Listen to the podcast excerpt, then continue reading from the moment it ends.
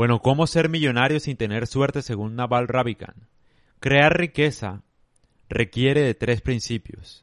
Conocimiento específico, responsabilidad, apalancamiento. ¿Qué es conocimiento específico? Conocimiento específico es saber algo que otras personas no saben cómo lo sabes. Es saber algo que nadie te enseñó. Pero entonces uno dice, bueno, ¿cómo yo puedo saber algo si nadie me enseña? ¿Cómo se puede aprender?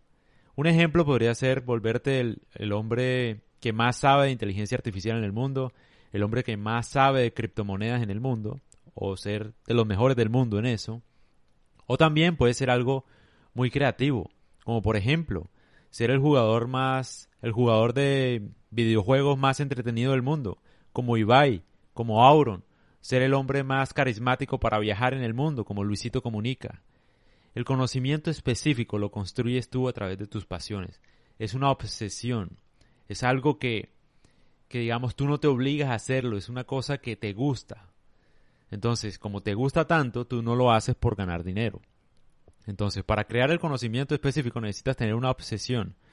Y una obsesión que se aprende por tu propia curiosidad intelectual. Por ejemplo, si quieres ser el mejor del mundo en algo, tienes que hacerlo evitando estas cosas. Por ejemplo, tienes que evitar ganar aplausos, tienes que evitar hacerlo para, para, ganar dinero, tienes que evitar hacerlo para ganar un certificado, o tienes que evitar hacerlo por impresionar a tus amigos o a tu familia. Tiene que ser algo que sea por el simple hecho de que te guste. O sea, algo de lo que no esperes nada. Porque tarde o temprano, si bien seguir tus metas no necesariamente te va a hacer millonario, puede volverte millonario.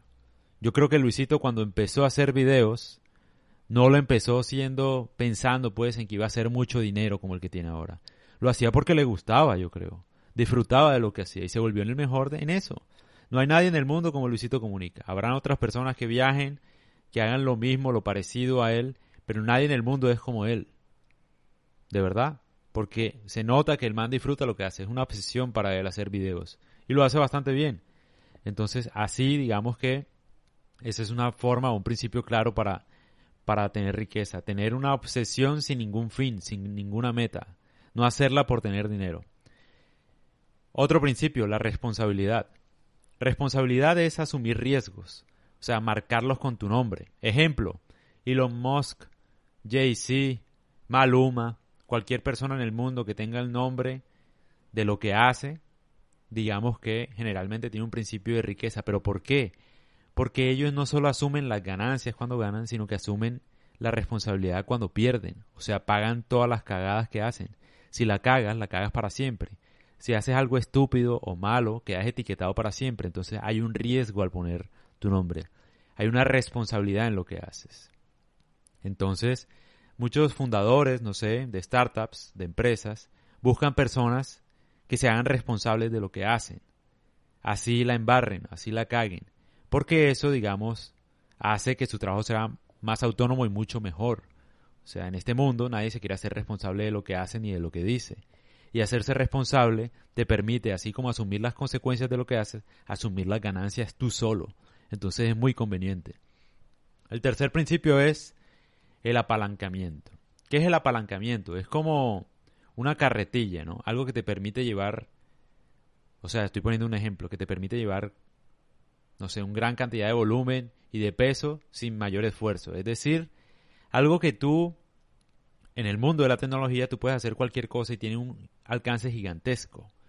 Te pongo otro ejemplo. Anteriormente uno cargaba las cosas a mano. Entonces tú cargabas una piedra a mano y tal. Hoy en día hay una carretilla, hay una mula que lleva una tonelada que tú nada más tienes que acelerar y frenar. Es decir, cualquier decisión que tomes tiene un alcance impresionante. Y eso es un ejemplo malo, porque te voy a poner otro ejemplo de apalancamiento. Puede ser YouTube.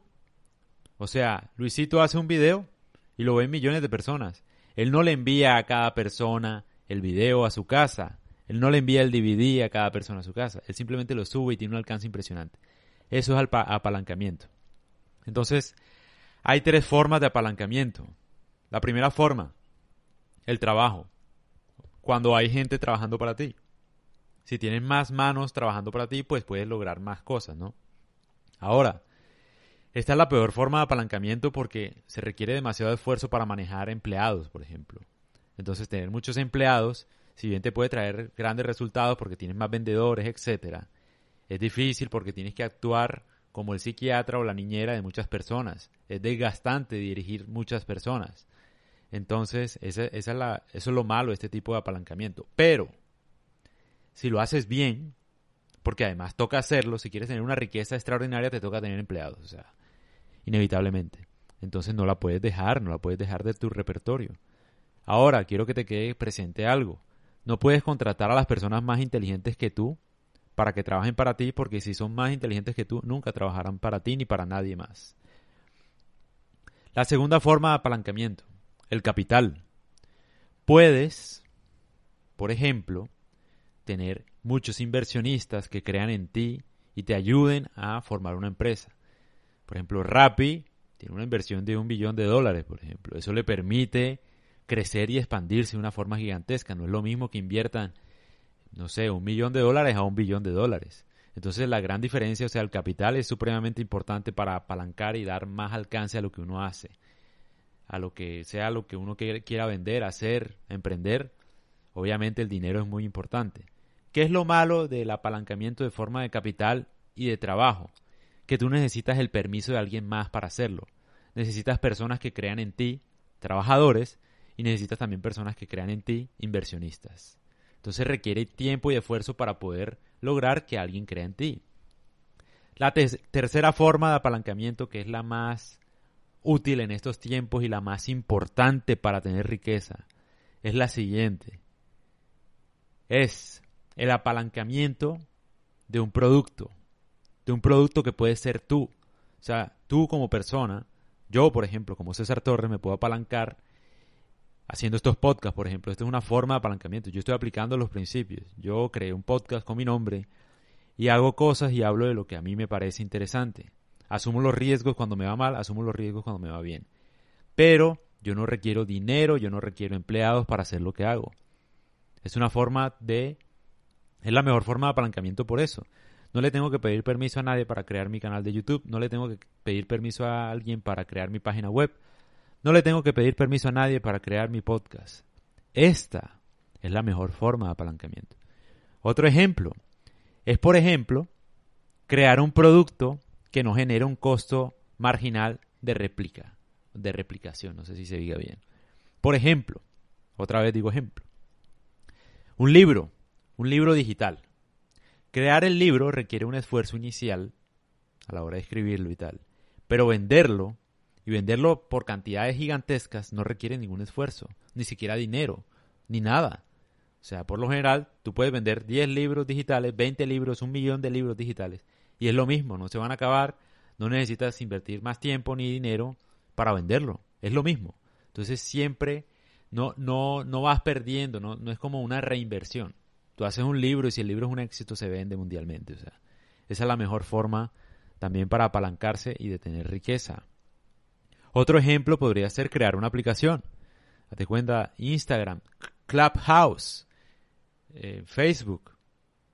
Mark Zuckerberg debe estar durmiendo ahora mismo y tú estás en Instagram. Es decir, él creó algo que funciona sin que él esté. No requiere ningún esfuerzo adicional. Funciona. Puede estar durmiendo, el código sigue funcionando a la hora que sea, no es que cerramos a las 7, abrimos a las 9, no, siempre está funcionando. Él se puede ir mañana de vacaciones. Puede morirse y la empresa va a seguir funcionando. O sea, a eso es lo que voy. Entonces, estos son los tres principios fundamentales para crear riqueza. Otras cosas que son muy importantes, de las que, bueno, de pronto hablo en otros podcasts, es la autenticidad, el tema de hacer cosas no para ganar dinero, no creer en Digamos, todos estos principios que les mencioné tardan tiempo en lograr, lograrse. Luisito Comunica lleva 10 años haciendo videos, yo creo. Entonces toma tiempo. No es que en un año, no es que en dos años, no es que en tres años, cuatro años. Aunque puede pasar, hay gente que tiene éxito en un año, en cinco, en, mejor dicho, en una semana, crearon un canal de YouTube y tienen un millón de seguidores. Puede pasar, puede pasar, pero esa no es la, la regla. Eso puede pasar por suerte tal vez. Por lo general la riqueza toma tiempo, 10 años aproximadamente, 20 años.